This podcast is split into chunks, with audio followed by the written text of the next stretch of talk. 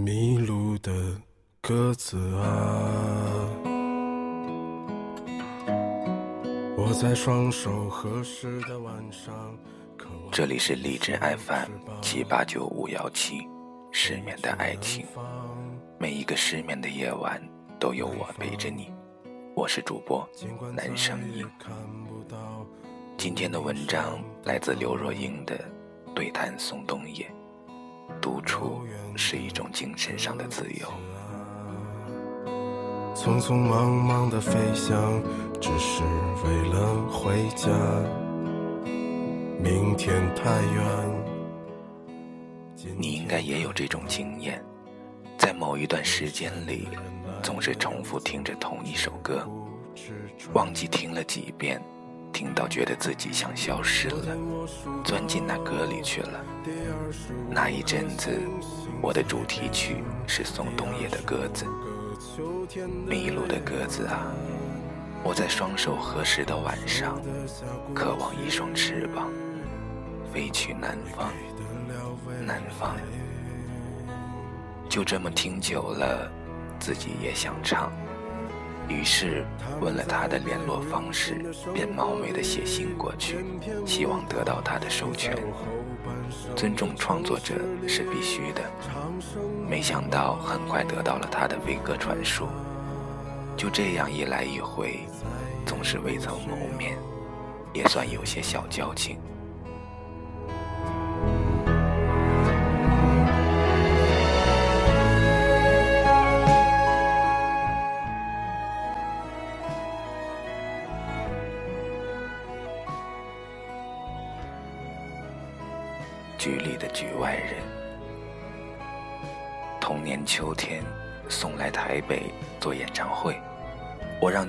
去买票，没想到他们要我做嘉宾。当时我的肚子已经七个多月了，而且在那之前怀孕的我从未现身于媒体之前，但还是一口答应了，因为我喜欢他的歌，那阵子他的歌就是我。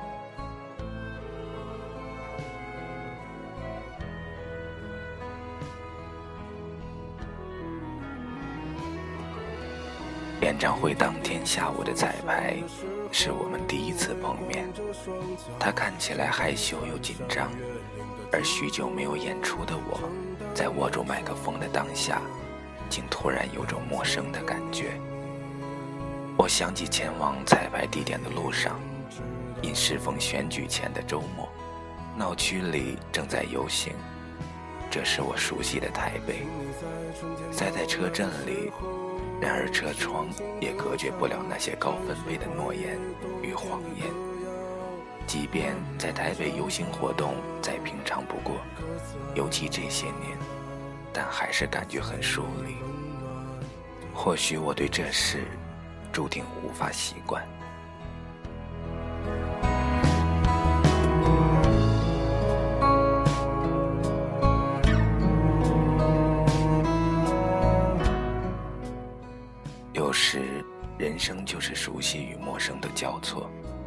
我跟宋说，办演唱会的这个地方叫做台北国际会议中心。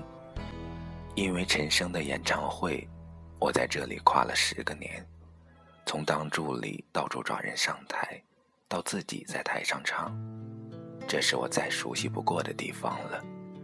但没想到，谎言今年，想上个厕所竟然找不到位置。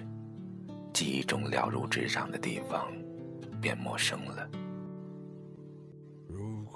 当天晚上也是第五十一届金马奖典礼。前一年因为当评委，还坐在颁奖礼上煞有介事的演了一晚上优雅。今年怀孕，当了演唱会的嘉宾，虽然有理由可以不去参加，却突然觉得自己是个局内的局外人。又是一种熟悉的陌生。那么我愿在你的房子下面，和玩耍的孩子一起歌唱。陌生人的纯粹。那么我愿在你对面。我们需要熟悉所带来的安全感，也需要陌生所给予的刺激感。熟悉与陌生，在一个人独处的时候交替出现。我问宋：“一个人听音乐的时候会戴耳机吗？”他说：“戴耳机听音乐是他的一个习惯，偏偏一个人的时候戴上耳机更没安全感，因为现在耳机的隔音效果都太好，反而会全神贯注的去听外面的声音，生怕耽误了什么事。”我明天就娶你回家。所以在戴耳机之前，还得有个仪式，找个绝对安静的地方，把门都锁了，确定屋内什么人都没有。他说：“你平常一个人的机会多吗？”我接着问：“多，基本上都是一个人，不想出门，懒。”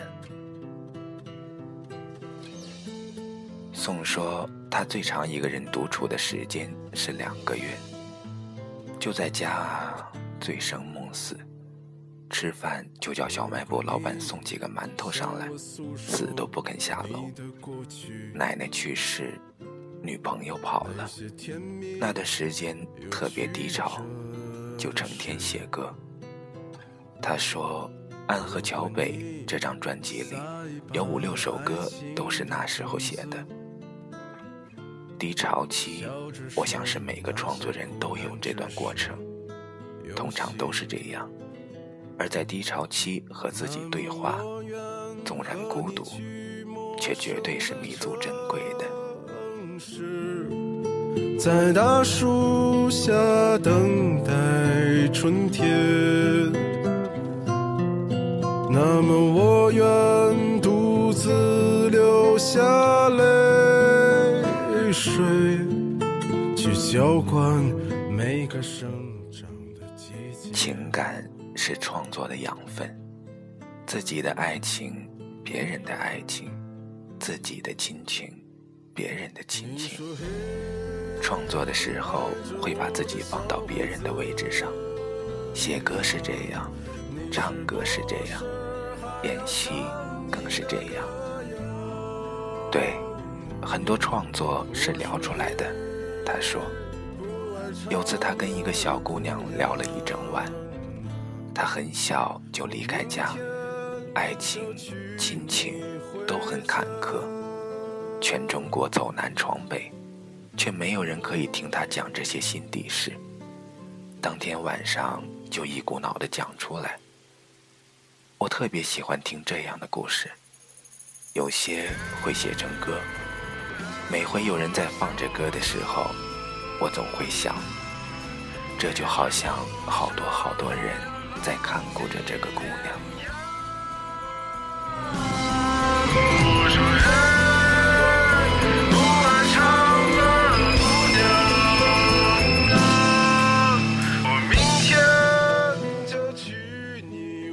我想到我的第一本书里面有一篇《我的三十元的秘密》。有回搭计程车从 A 地到 B 地，车费大约是七十块钱。在路程中，司机问了我好些问题，我都一五一十的回答。我从来没有如此诚实的回答过一个人毫不避讳隐私的问题。到了目的地，拿一百块给师傅，跟他说不用找了，下了车。好像用这三十块钱守住了我的秘密，这车，这司机，就仿佛带着秘密离开了。有时候，陌生人的关心与倾听，是一种纯粹，也没有负担。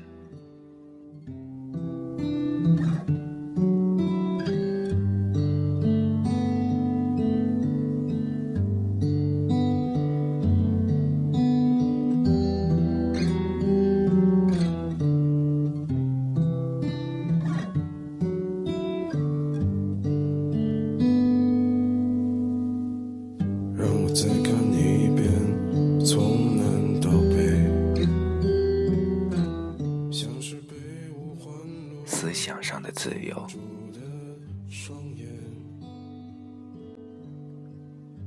大部分人的独处意味着一种自由，不需从众，可以自我。宋有很多事情习惯在自己的家里做，用自己的方式在家里录音，趴在床上，胸前垫两个枕头，拿铅笔写歌。而我在家里动不动就想擦个地板，这里摸摸，那里弄弄，整理房间，把家都整理一遍。人也累了，只有个方法，结果把自己关在一个地方，像是饭店。我每次写书的过程都很拖，出版社一直催稿，总要等到某天想写了。发狠，把自己关在一个地方，一口气花两个礼拜，把过去一整年想的事都写出来。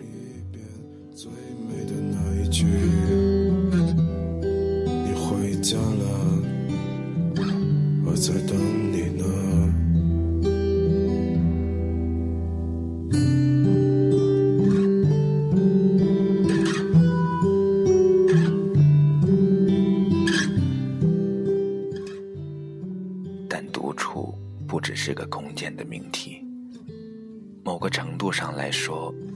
一个人走在人潮拥挤的大街上，也是一种独处。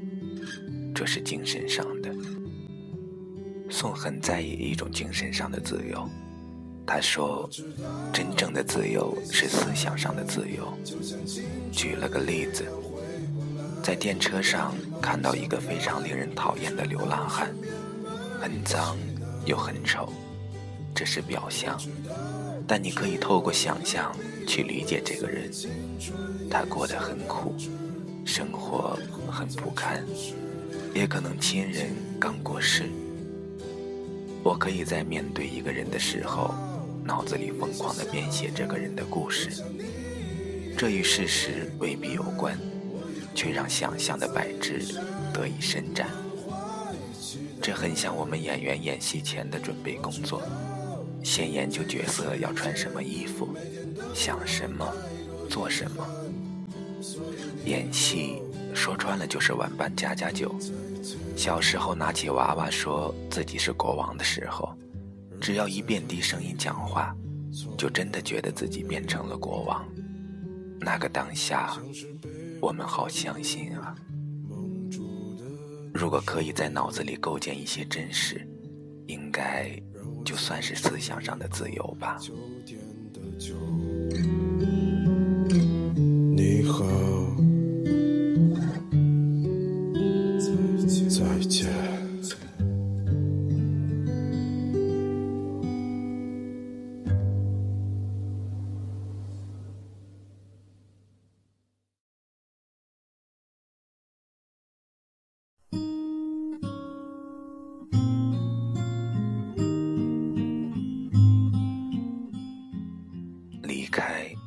是为了回来。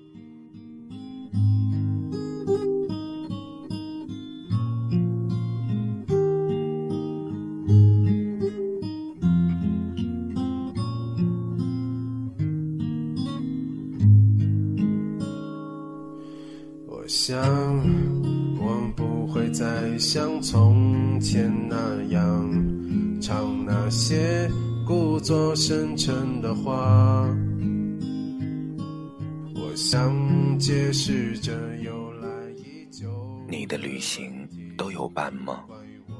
大部分都没有。在网络上查特价机票，看到日系近便宜的就走了。通常离开家多久会想要回家？两个礼拜。好像多数人离开家到了一段时间就会想家。长时间奔波在外的我更认同，离开是为了回来。流浪的结果，终归是一种极度想家的感觉，化解了离开前对身处世界不完美的怨愤，还是接受了，挂记了，是如此的习惯，原来的地方。我平常从来不会觉得台北有多美，但要是离开家的时间久了，就会觉得，其实我们台北市某些转角处的大树也挺美的。就像你一回北京，立马就想去吃个烤鸭或涮羊肉，我也一样啊！快来碗蚵仔面线。这也好像独处跟相处，如果总是一个人。就不会特别需要独处。大家都想要独处，又当不了离群所居的隐士，那是因为独处与相处原本就互为因果，共伴相生。够不够多？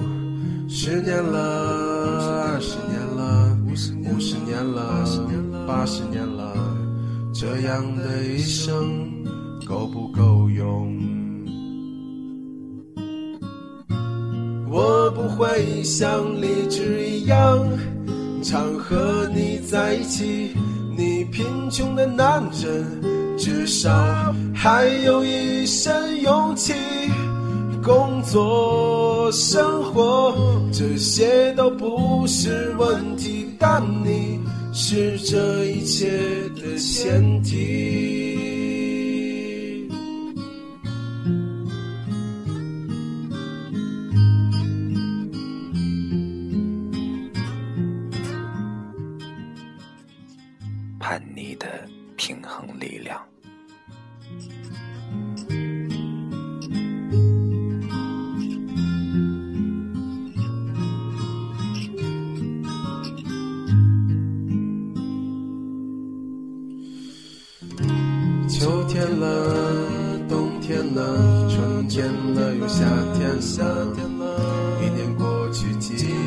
生活够不够多？十年了，十年了，三十年了，四十。亲情与爱情，向来是自处与相处上的重要课题。宋有着很长时间的叛逆期，照他的说法，就是一个顽劣分子，做过很多坏事，抽烟、喝酒、打老师、打群架。不爱学习，看到老师就烦，特别愤世嫉俗，觉得自己看清了老师之间的明争暗斗，收受贿赂，用叛逆来当做自己伸张正义的一种方式。在这段过程中，那位住在安河桥北的奶奶，成为他人生中关键的平衡力量。要留着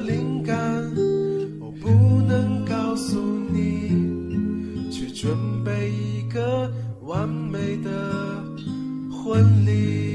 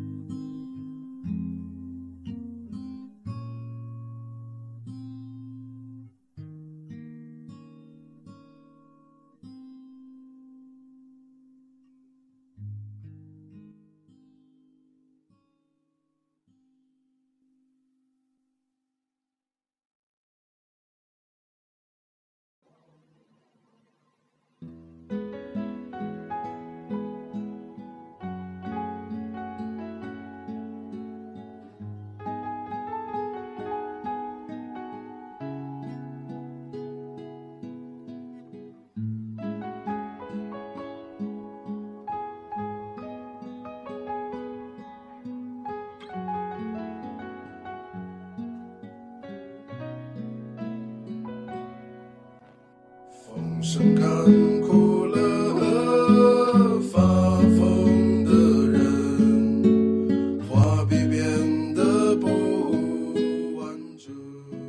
我的父母就是严密封锁打压，不让弹琴，得好好学习，所以我常常离家出走，跑到安河桥奶奶家那边，就是要什么有什么的大少爷。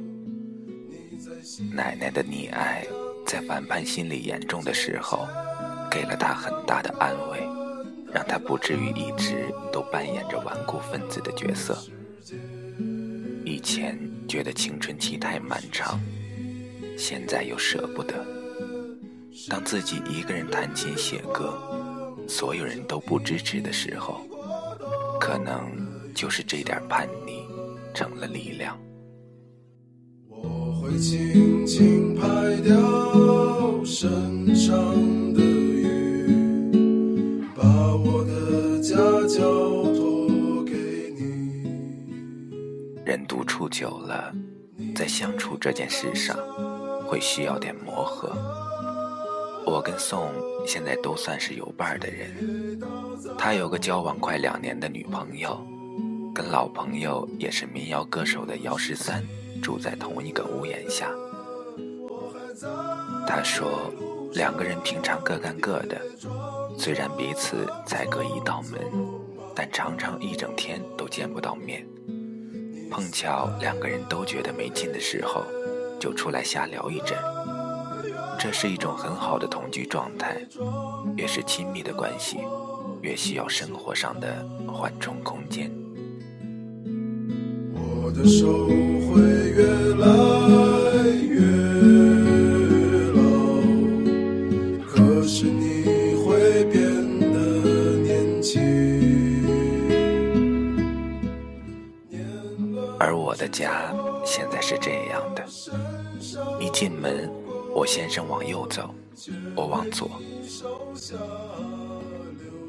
我们共同的空间是中间交汇的厨房与餐厅。他在他的空间做事、说话，我是完全听不到的。反之亦然。你会说，这不是跟一个人在家的情况一样吗？知道他在同一个家的另一个角落，其实心理上的感受还是不一样的。宋说，他现在这么年轻，天天就想跟女朋友腻在一起，爱疯了，做不到像我这样。其实我先生一开始也是这样的，他希望有个大书桌，他的电脑在这头，我的在那头，书房一起用就好。但不知为何，我总觉得这样很像网咖。我可以将两个人的书房安置在家里最远的对角线。一个人自己住二十几年，有很多事我都是自己慢慢完成的。对我而言，拥有各自独处的空间，可以让相处走得更长久。而事实证明，我们都对这样的安排感到非常舒服。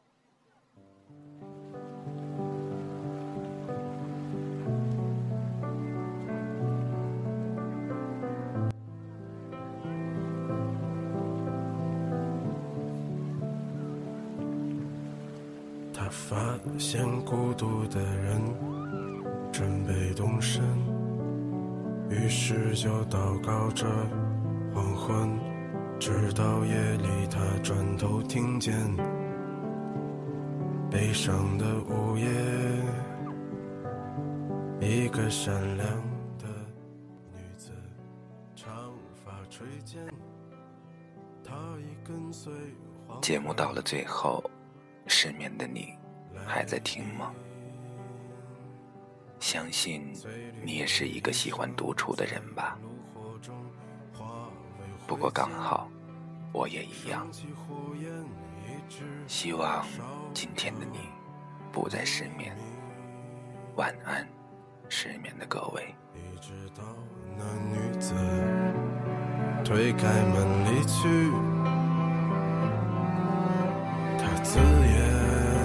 自语，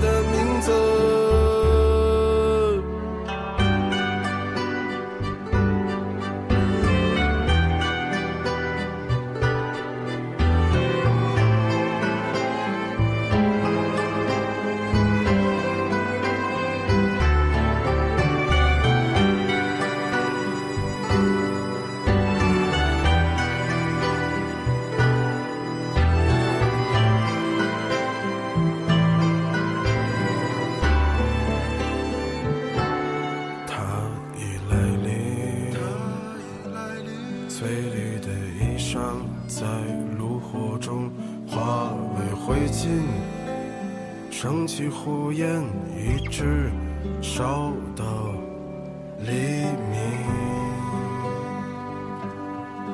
一直到那女子推开门离去推开门离去她自言自语在离